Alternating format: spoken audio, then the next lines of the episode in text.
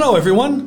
Welcome to Morning English. This is Colin. Hello everyone, this is Cecilia. 欢迎大家收听早安英文。节目开始之前呢，先说一个小福利。 每周三，我们都会给粉丝免费送纸质版的英文原版书、英文原版杂志和早安周边。微信搜索“早安英文”，私信回复“抽奖”两个字，就可以参与我们的抽奖福利啦。这些奖品都是我们老师为大家精心挑选的，非常适合学习英语的学习材料，而且你花钱也很难买到。坚持读完一本原版书、杂志，或用好我们的周边，你的英语水平一定会再上一个台阶的。快去公众号抽奖吧，祝大家好运！Cecilia, what present did you finally get for your mother? I remember you girls were talking about it last time. You mean the present for Mother's Day？哎，我实在是不知道买什么礼物了，就给她发了一个红包。她喜欢什么自己去买就好了。 How come you don't know what to give your mother?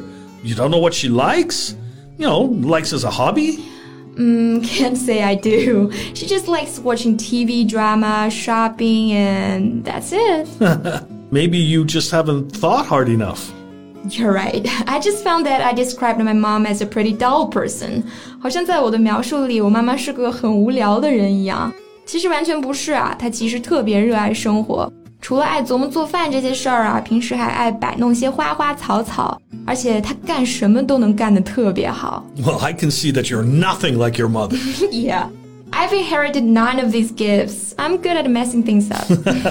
right. Well, it's common that sometimes we are so used to their role as mother that we forget to look at them as themselves, you know, with their own taste and feeling. 没错，我们就是太习惯妈妈作为母亲这个身份，导致有的时候会忘记或者忽略了她们也有自己的志趣和感受哈、其实仔细想想，这种想法非常不应该哦。 Today on our program, we can try to right this wrong in our small little way. Right or wrong 表示纠正错误，也可以指平反冤屈。那在今天的节目中呢，我们就不再谈论母亲这个身份了，我们让目光透过母亲这层身份，落在他们本人身上，来看看他们的困境与烦恼。I think from the birth process itself, women start learning to put their feelings aside. 因为你的器官、你的身体，包括你的隐私都已经身不由己了，就好像作家陈丹燕曾经在书里写的。女人生产，无论怎么被赞美是创造生命，但你知道那时你更像是动物，没有一个女子洁净的尊严。 What do you mean?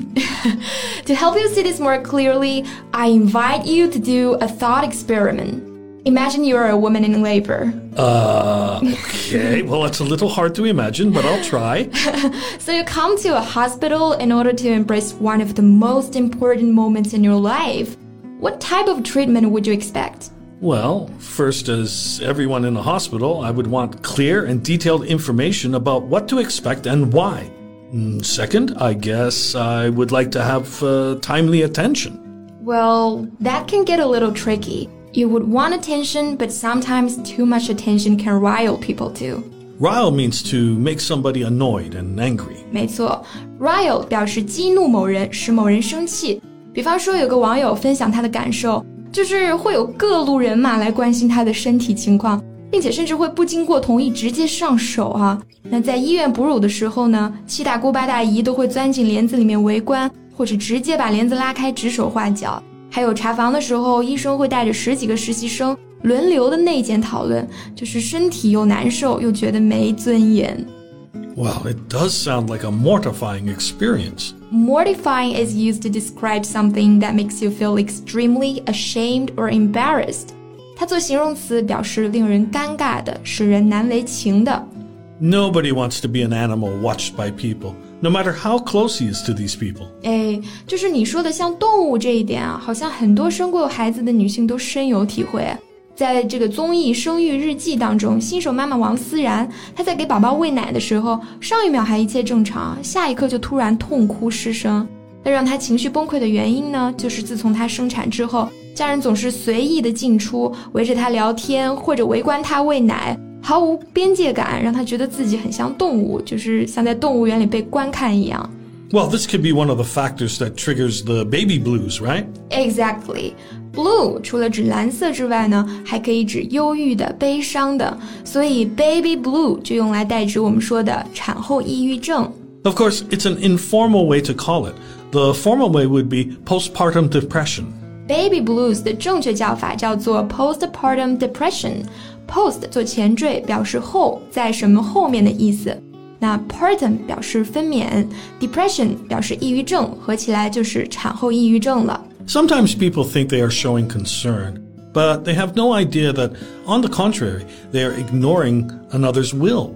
And so their so-called concern could be the last straw. 是的，这些身边人所谓的关心啊，反而会成为压垮妈妈们的最后一根稻草。The last straw 翻译过来就是最后一根稻草。表示导致忍无可忍的最后一击。I've heard that some women are forced to eat food they don't want. Some are even forced to try some weird folk prescriptions. It's like just because a woman becomes a mother now, how she feels doesn't matter anymore. Yeah, that's unfair, right? Why can't people recognize her role as an active decision maker and protagonist in her own birthing experience? with a choice to consent or to refuse any procedures as long as she understands them and their implications. 更何况这些所谓的补品啊、偏方啊， 很多时候本来就是不科学的。那偏方也就是民间的方子，翻译过来就叫做 folk prescription。You would think you have gone through all this tribulation in the world after childbirth, but it's only the beginning of the challenge. 没错，孩子顺利出生了，母亲这个身份一旦产生也是不可逆的。And once you're a mother, it is even transgressive not to sacrifice everything for your child. Transgressive is used to describe actions that break a moral law or rule of behavior. Right, transgressive 我们可以理解为行为失范的，或者说离经叛道的。那我刚刚就是在说，好像做了母亲之后，你不为孩子牺牲一切，或者呃以他为世界中心，就好像是违背了什么道德一样。That's the reason why women often get asked. How do you balance your work and family? Yeah, and men seldom get asked this question. Well, traditionally, men have compartmentalized their lives, never letting their personal lives encroach upon their professional lives. Compartmentalize 就是划分、区分。也就是说，对于男性来说，大家默认就会把他们的生活和工作分开；但是对于女性来说呢，选择成为一个母亲，很有可能就意味着你的职业生涯会受到影响。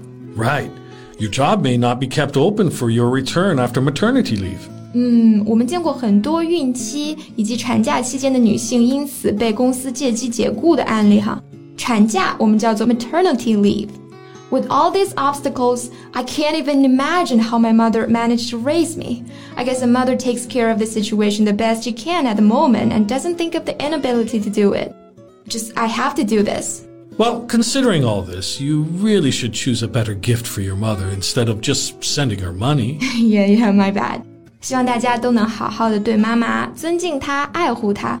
Don't forget that before she became a mother, she was also a girl. So thanks for listening.